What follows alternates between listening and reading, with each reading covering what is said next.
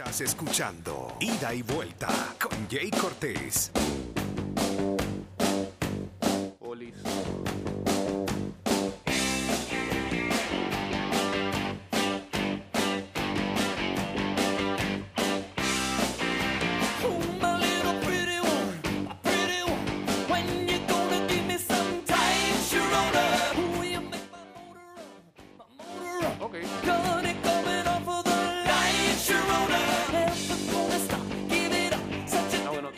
Está fríamente calculado porque casi todos los dispositivos tienen menos de 15%. Lo han calculado con el tiempo. Ah, estamos en vivo ya en arroba Mix Music Network. En Instagram.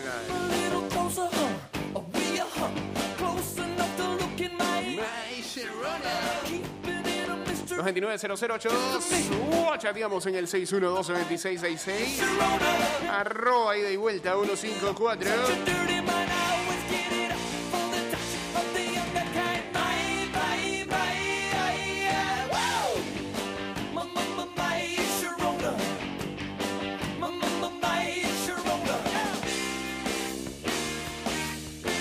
llegó Cloyver y la selección de Curazao ya no como como amargados ¿ah? muy serios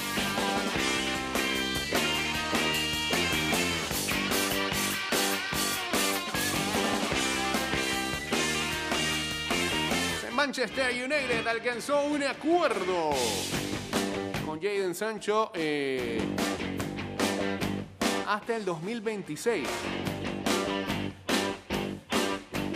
Bueno, ese es el acuerdo con Sancho. Ahora las negociaciones vienen con el Borussia Dortmund. El precio está estipulado en 95 millones de euros. Eh, esa cifra como que todavía están tratando de que se lo bajen más, como si fuera promoción de financiera. Eh, no hay acuerdo aún en ese aspecto. O sea, pero, pero el Manchester United siente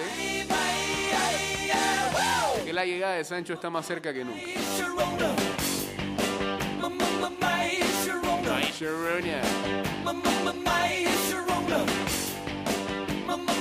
Saludos a Luisito en sintonía. Viene, viene. Columna literaria de este programa, la biblioteca de ida y vuelta, que viene con entrevista internacional. Señor. Dividida en dos partes. Hoy escucharemos la primera de las partes, la próxima semana segunda.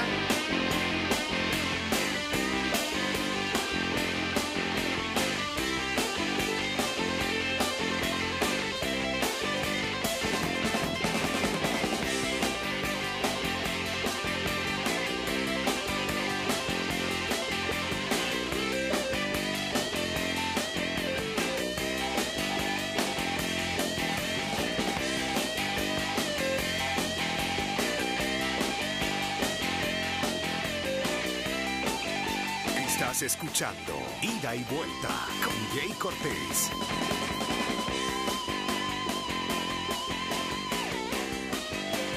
Saludos a SGPC82 y Alex Blue 9808 uniéndose aquí a al Instagram Live.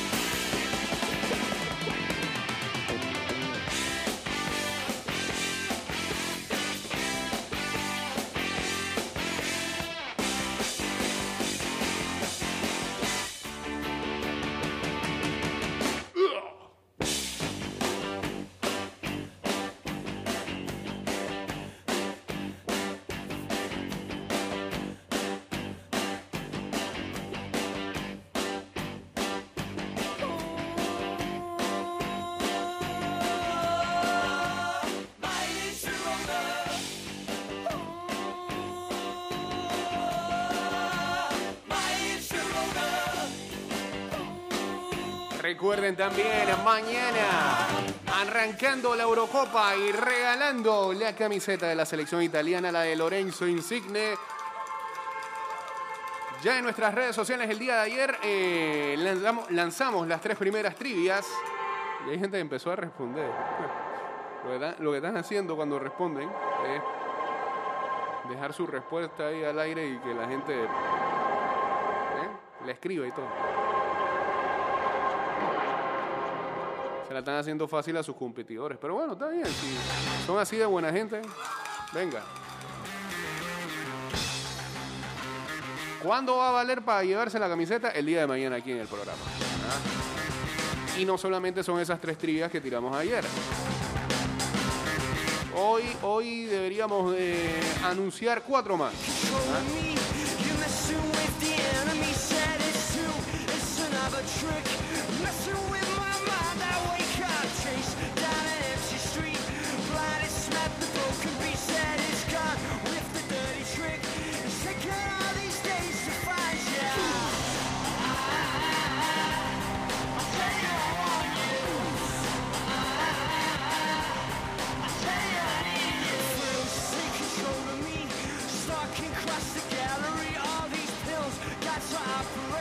Es más, vamos a decir, vamos a repetir acá las trivias, las tres primeras. ¿En qué fecha debutó Lorenzo Insigne en la selección azurra? Esa es la primera. ¿En qué fecha debutó? Y por favor no me digan año nada más, fecha, fecha. Sí, alguien respondió nada más el año por ahí.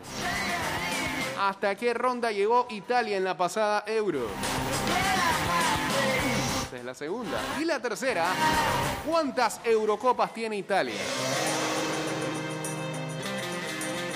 Tres de las primeras trivias pendientes a nuestras redes sociales el día de hoy, que eh, tiramos un par más, cuatro para ser exacto. Ahí hacemos siete. Pueden que terminemos con esas siete, sí, lo más seguro. Mañana regalamos la camiseta de Lorenzo Insigne de la selección de Italia que estrena mañana la Eurocopa. Gracias a los amigos de Big Frog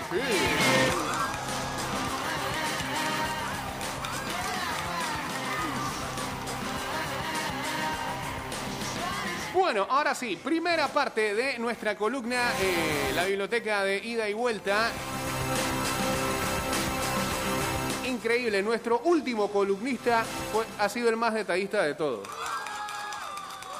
Y el que más lejos llegó. Después de que hiciera un review la semana pasada de eh,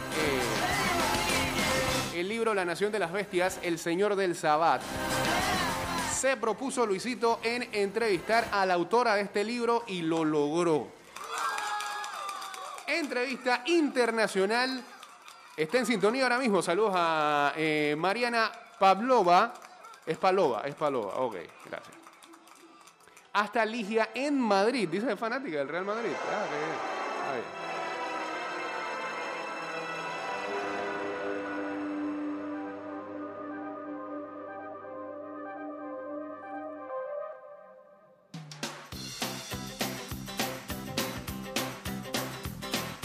Ah, pero yo no te entiendo. Eh, sé más explícito. ¿ah? Está en sintonía. Ok. Ligia. Ah, ya. No tiene nada que ver, ¿Tienes, tiene fanática internacional tú, pues. Saludos a Fran Mayorga que dice quiero ser columnista. Aquí esto está abierto para todo el mundo. Aquí la gente siempre ha colaborado en este programa desde hace ocho años, así que si usted quiere ser columnista, eh, nos escribe ahí a través de las redes sociales y nos dice cuál temática podría abordar.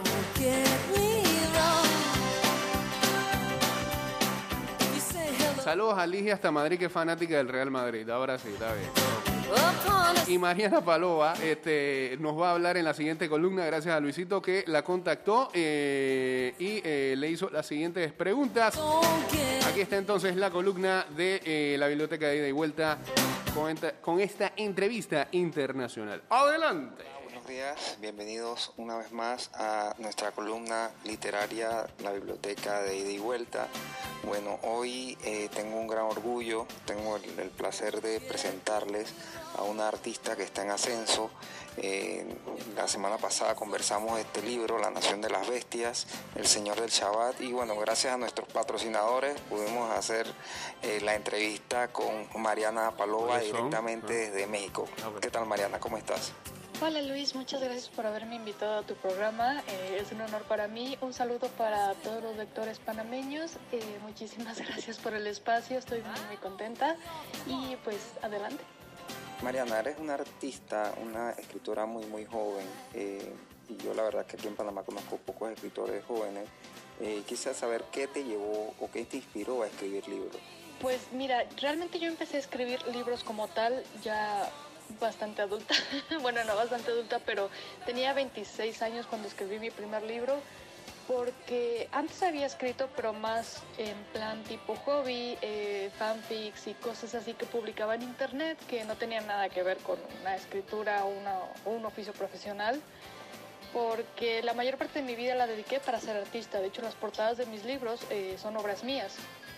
Entonces, eh, por allá de los 26 años ya tenía bastante tiempo sin hacer obra artística. Creo que tenía un lapso de unos dos años más o menos que no había hecho ninguna obra. Antes de eso me había dedicado desde los 15 a hacer trabajos, a hacer exposiciones y de eso vivía, de ser artista, pero llegó como el bloqueo artístico y fue imposible seguirlo haciendo y se acumuló mucha, pues mucho estrés y mucha frustración de ser artista, de querer comunicar y no poder hacerlo, entonces el arte dejó de ser suficiente para mí en ese sentido y de alguna forma los problemas de mi entorno, sociales, económicos, etcétera, hicieron las cosas muy difíciles para mí.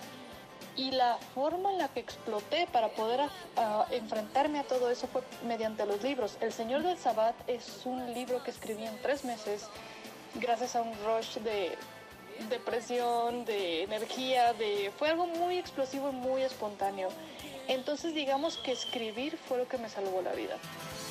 Acabo de terminar el primer libro de La Nación de las Bestias y sé que lo consideras un libro de literatura juvenil, pero ¿qué significa esta trilogía para ti? Pues mira, para mí La Nación de las Bestias fue un antes y después en mi vida. Te digo, nunca había considerado ser escritora de forma profesional.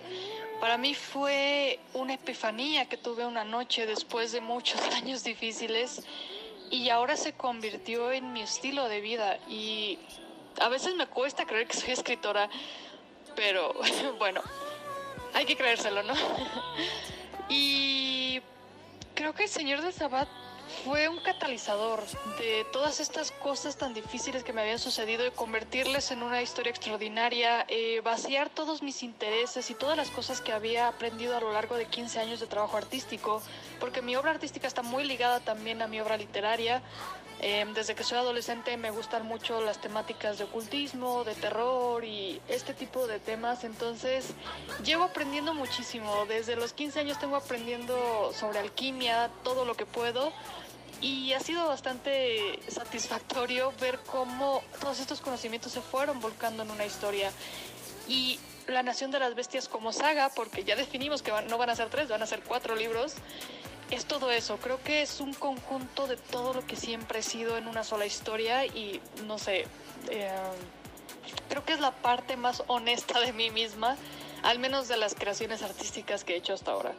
Bien, eh, pausa en esta primera parte porque el programa va a terminar en Spotify y Apple Podcast. Eh, demasiado interesante y felicidades, Luisito. Este, buena entrevista hasta el momento.